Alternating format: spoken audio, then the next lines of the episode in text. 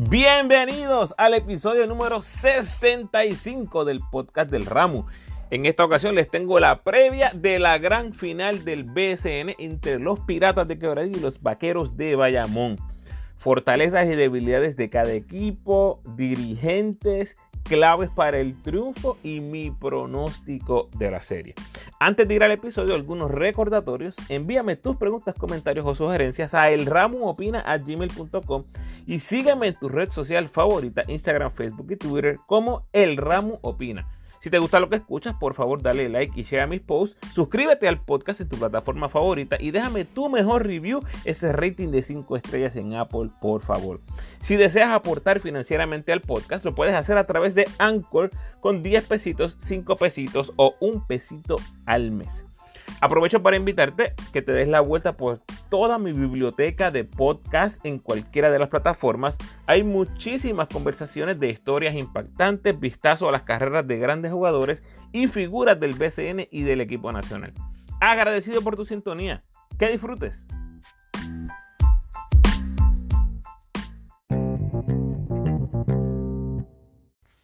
La previa de la gran final entre piratas y vaqueros. Vamos allá. Bueno, lo primero que tengo que decir es que en los episodios 48 y 61, que son los primeros episodios que yo hice de la burbuja, específicamente de la burbuja analizando solo, siempre mencioné Piratas y Vaqueros, que eran los mejores equipos en el papel, los favoritos para ganar el campeonato. El, episodio 48 fueron mis primeras impresiones de la burbuja en general, por allá por septiembre. O sea que los equipos en ese momento ni estaban confeccionados. Y después, en el episodio 61, que fue la previa formal, cuando vimos que ya los vaqueros tenían Angelito, a Romero, siempre fueron mis dos equipos. Así que verlos en la final no es una sorpresa. Vamos a hablar un poco de ambos equipos. Los vaqueros compartieron en las redes sociales una información muy valiosa, muy interesante. Y es que esta es la temporada número 90 para los Vaqueros. Han ido a 24 finales con 14 campeonatos. Su último campeonato en el 2009 y la última final fue en el 2018 perdiendo contra los Capitanes de Arecibo. Para los Piratas han ido a 18 finales, 6 campeonatos, la última final y último campeonato 2017 eh, liderados por Carlos González. En esa ocasión vencieron a los capitanes de Arecibo en siete partidos. Muy bien, vamos a los coaches. Eh, Nelson Colón, su cuarta final, dos con Ponce y ahora dos con Bayamón. Y para dedicación esta va a ser su segunda final en el BCN. Algo que me llama mucho la atención es que cuando el equipo nacional salió, o estamos en la disputa esta de que, qué jugadores van a salir y todo ese revolú, Nelson Colón va a Twitter y escribe lo siguiente, el circo seguirá mientras haya quien le aplauda a los payasos. El poder no se usa para amedrentar o silenciar, se usa para liderar. Hashtag sin miedo con un vaquerito. Y evidentemente lo que está llamando el circo, ¿verdad? Es toda esta situación con Edicaciano, con Jurram, con la federación.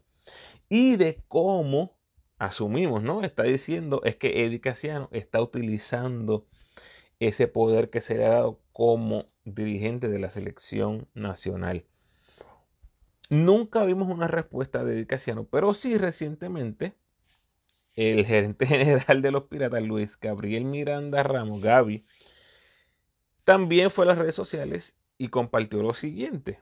Para ser líder, primero hay que estar dispuesto a trabajar en el ministerio de lo pequeño y nada notable, en el lugar de lo invisible y poco admirable en el espacio de lo vil y menospreciado, en el lugar donde nadie te dice gracias y aún así lo das todo. Obviamente ambos están hablando de liderazgo desde diferentes puntos de vista y me parece, me parece que esto es una respuesta clara a lo que Nelson Colón había dicho anteriormente en sus redes sociales. Ya habíamos visto a Eddie utilizando las redes para llevar mensajes a jugadores o a otras personas relacionadas al deporte, pero curiosamente en esta ocasión decidió no tirar nada en respuesta a Nelson Colón, o al menos yo no vi ningún tipo de respuesta en las redes sociales de Eddie Casiano. Así que las cosas se dirán en la cancha, donde seguramente veremos algún tipo de roce entre estos dos coaches campeones.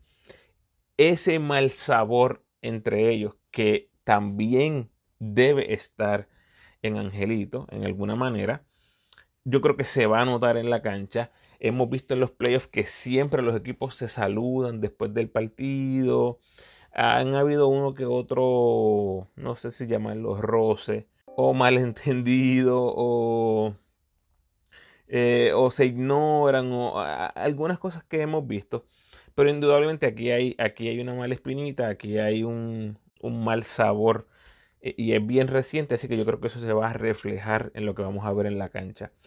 Eh, Casiano sigue contando con 12 jugadores y Nelson Colón ya achicó su rotación a prácticamente 8 jugadores, eh, pero ya vimos que los vaqueros de más protagonismo son 6, son Angelito Mojica, Benito Jr., el Romero y Útil, eso es claro. Casiano, como mencioné, ganó el campeonato en el 2012, no ha vuelto a ganar después de esa final.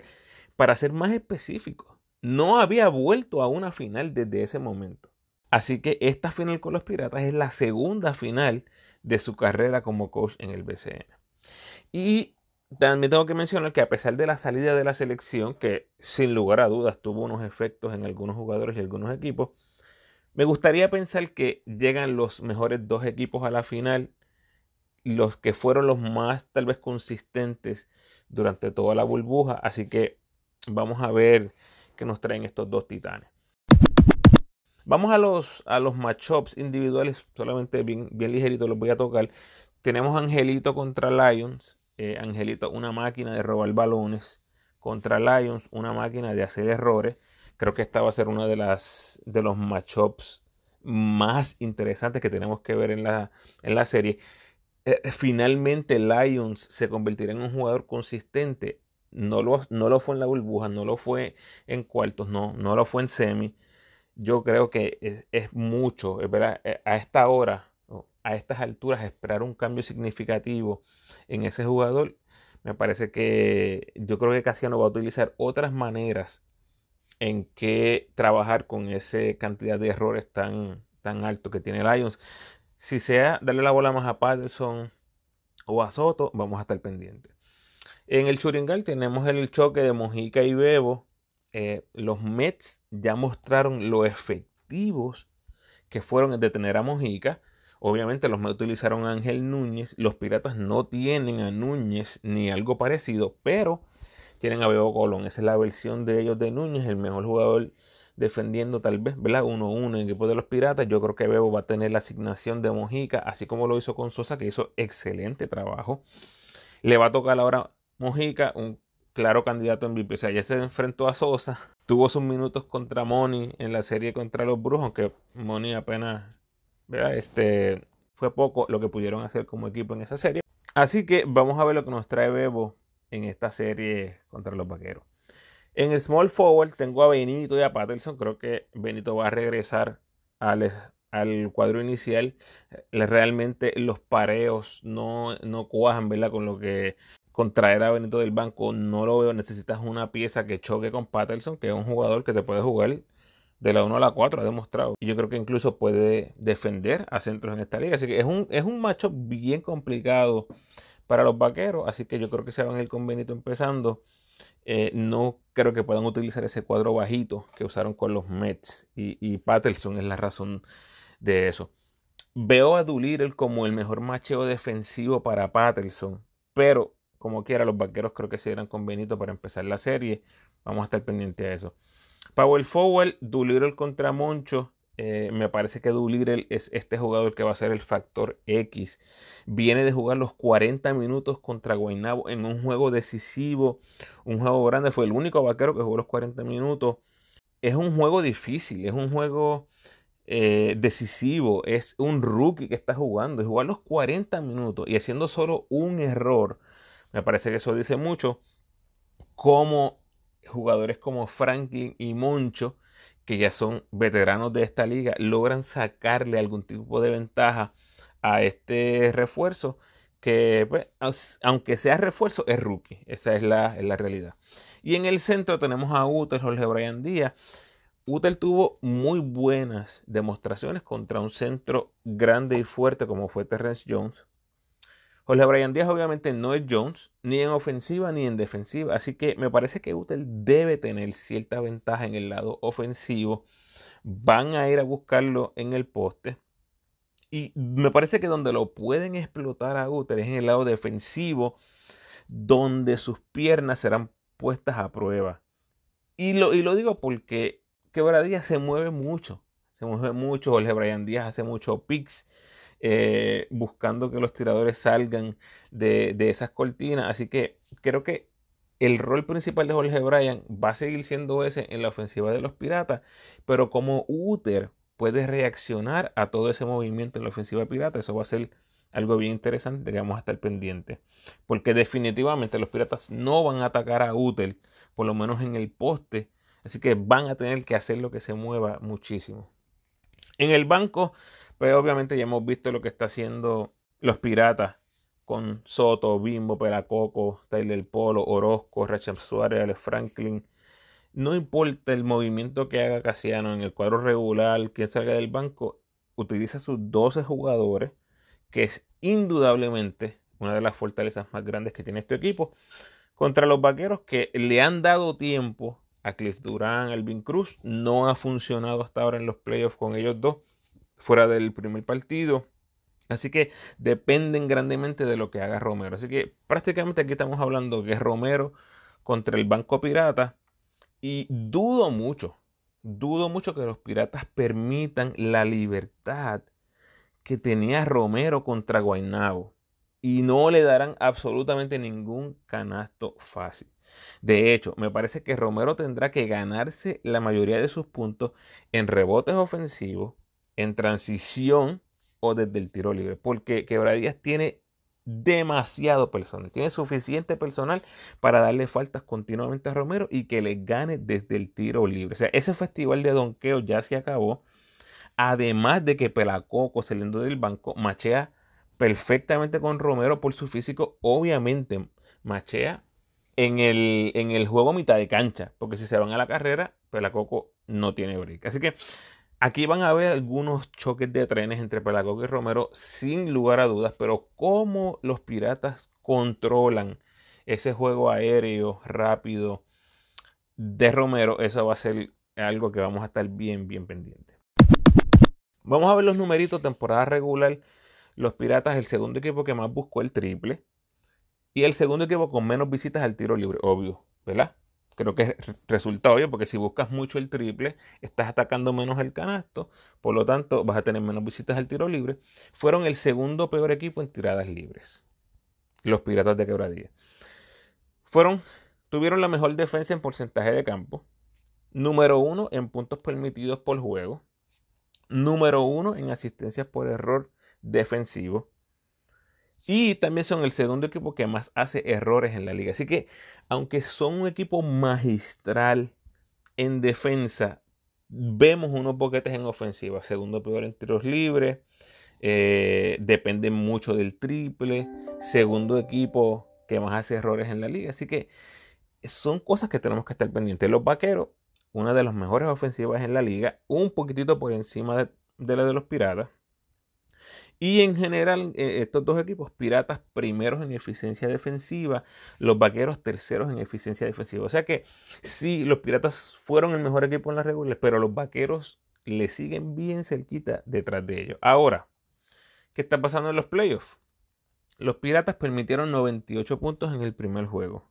Después de ese juego, han permitido 73 puntos por juego en cuatro partidos, siendo absolutamente dominantes en el lado defensivo. Escuchen esto. En eficiencia defensiva, ya les dije que los Piratas fueron el número uno en la regular. Su eficiencia defensiva de temporada regular fue 89. En cuartos de finales lo mejoraron a 83. Y en semifinales lo mejoraron aún más a 70. 70 es absurdo. Y obviamente estamos hablando de un equipo que estaba diezmado por las lesiones en los brujos pero aún así, estamos hablando de un equipo que tenía dos refuerzos, un candidato en MVP, tenían a su armador Gaby Velardo. Y como quiera, el dominio fue total y absoluto en la defensa. Así que esta defensa de los piratas ha ido mejorando considerablemente. Y como mencioné, aunque los brujos terminan diezmados, pero hay que darle mucho crédito a los piratas porque no se recostaron de eso y le dieron muerte rápido a los brujos.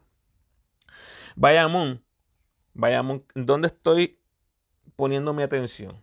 En temporada regular tiraron 75% del tiro libre. En cuartos de final 67% y en la semifinal 64%. Eso es un trend, ¿verdad? Que, que, luce peligroso para los vaqueros, porque si ese número sigue bajando, y yo creo que eso va relacionado, ¿verdad? A más tiros libres para Romero, pudiera ser algo peligroso.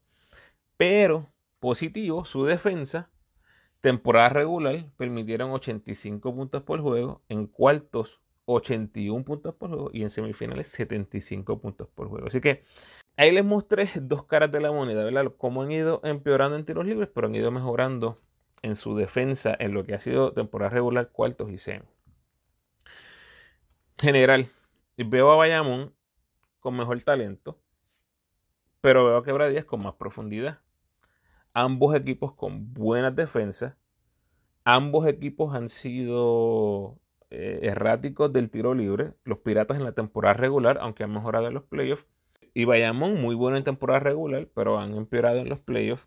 Es que lo que parecía ser una ventaja para uno y de ventaja para el otro, aquí se invierten los papeles en los playoffs. Es algo muy, muy curioso. Y creo que habla mucho de la paridad que hay entre estos dos equipos. ¿Cuál va a ser la clave? La clave. La clave de Bayamón me parece que va a ser la ofensiva. Tienen 8 y 0 en la burbuja cuando anotan por encima de 85 puntos. Y 1 y 5 cuando anotan debajo de 85 puntos. Ojo, ante esta versión pirata será bien difícil anotar esa cantidad de puntos. Así que va a haber que estar bien pendiente si los vaqueros logran implantar el juego de carrera, puntos por errores y puntos en rebotes ofensivos. ¿De qué estoy hablando, gente? De los puntos fáciles de los puntos fáciles. Puntos en fast break, puntos por errores del contrario y puntos en rebotes ofensivos. Esa va a ser eh, lo más que, que voy a estar pendiente de los vaqueros. Y la clave para los piratas va a ser la defensa. Qué genio, Ramos. ¿Por qué digo la defensa? Porque los piratas tienen 8 y 0 en la burbuja cuando permiten 80 puntos o menos. Y 2 y 4 cuando permiten sobre 80 puntos. O sea, pueden ganar aún permitiendo sobre 80 puntos, pero si dejan a la defensa 80 puntos o menos, es prácticamente una victoria. Finalmente, vamos al pronóstico. Le dije bastantes factores que voy a estar pendiente. Y aquí siempre puede surgir el factor X, jugador factor X, que pueden haber muchísimos en los piratas, puede ser todo el roster prácticamente. Cuando realmente en Bayamón necesitaría o se necesitaría ver un partido excepcional de tal vez un Cliff o un Elvin Cruz, que son los que están recibiendo minutos. No lo veo pasando. Por lo tanto, ese el factor X tal vez lo voy a colocar más en el lado de los piratas. Debido a que Bayamón jugó ayer, yo creo que ya eso les juega en contra. Por lo tanto, Quebradías tendría este primer juego. Pero la realidad es que desde el día 1, desde septiembre, yo he escogido a los vaqueros como el equipo favorito, como el equipo campeón, a pesar de que no está Benjamin Colón, creo que tienen suficientes piezas para batallar contra los piratas. Y aún perdiendo el primer juego, que es lo que yo creo que todo el mundo estaría pensando que va a pasar, como quiera, veo al equipo de los vaqueros con más talento, especialmente en la 1. Especialmente en la 1, Angelito me parece que puede eh, desarticular por completo lo que son los armadores de los piratas, que ya les mencioné, McLean ha tenido muchísimos problemas controlando el balón, es una máquina de hacer errores, y si tú le das a Angelito 3, 4, 5 posesiones más por esos robos que él hace, estamos hablando de un jugador que sería eh, el favorito para MVP si los vaqueros logran ganar. Y el otro es Ismael Romero, si Ismael Romero impone su juego, que yo no lo veo pasando en lo absoluto, pero si él lo logra hacer imponer su juego ante esta defensa de los Piratas, eh, de igual manera sería gran favorito para MVP, estaría entre esos dos. Y Mojica yo no lo veo teniendo una eh, serie tan mala como la que tuvo con los Mets. Obviamente Ángel Núñez tiene mucho que ver con eso. Y lo dije, no tienen, eh, los Piratas no tienen a Núñez, tienen a Bebo Colón, que es excelente defensor, pero me parece que Mujica va a ser un bounce back. Todo esto se junta, más la incógnita de Utel en la pintura, creando eh, nuevas oportunidades con rebotes ofensivos. Eh, y el factor X, que es Doolittle que les mencioné, yo creo que aún con una mala serie de Benito, me parece, me parece que, que Bayamón sigue siendo el mejor equipo. ¿Puede ganar Quebradilla? Pues claro que puede ganar Quebradilla. Eh, cuando tienes esa defensa, cuando tienes esa rotación, estamos hablando de que esta gente van a jugar en back-to-back dos veces. potencialmente, si llega a un juego quinto, todo eso favorece a los piratas sin duda alguna. Así que tal vez el papel diga pirata, yo me voy a mantener eh, con los vaqueros. Los mencioné desde el día 1, desde antes de la burbuja en septiembre, mencioné a los vaqueros. Eh, dudé, dudé, tengo que admitirlo, en esa serie de los cuartos de finales ante los capitanes. Pero me guayé con los capitanes porque sacaron el ONU. Eh, indescriptible esa movida. Pero bueno, los vaqueros siguen vivos, avanzaron. Era mi equipo desde el principio. Creo que tienen un equipo súper fuerte y creo que van a ser los campeones de la burbuja. Temporada 2020 del BCN. Así que ahí estamos. Me voy con los vaqueros en cinco juegos. ¡Ayuda, los Divina Pastora! Nos fuimos por la historia.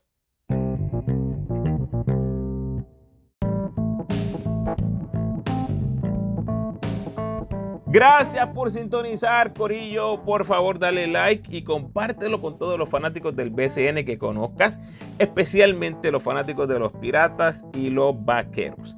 Déjame saber tu pronóstico en los comentarios y cuáles tú crees que serán las claves de esta serie final. Como siempre te invito a que te suscribas al podcast, déjame tu mejor review por favor y sígueme en tu red social favorita, Facebook, Instagram o Twitter. De nuevo, agradecido por tu sintonía.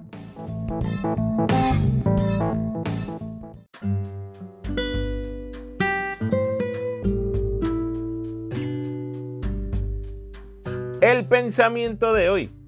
Un niño puede enseñarle tres cosas a un adulto. Ser feliz sin razón aparente, siempre estar ocupado con algo y cómo pedir algo con todas las fuerzas del deseo. Bendiciones.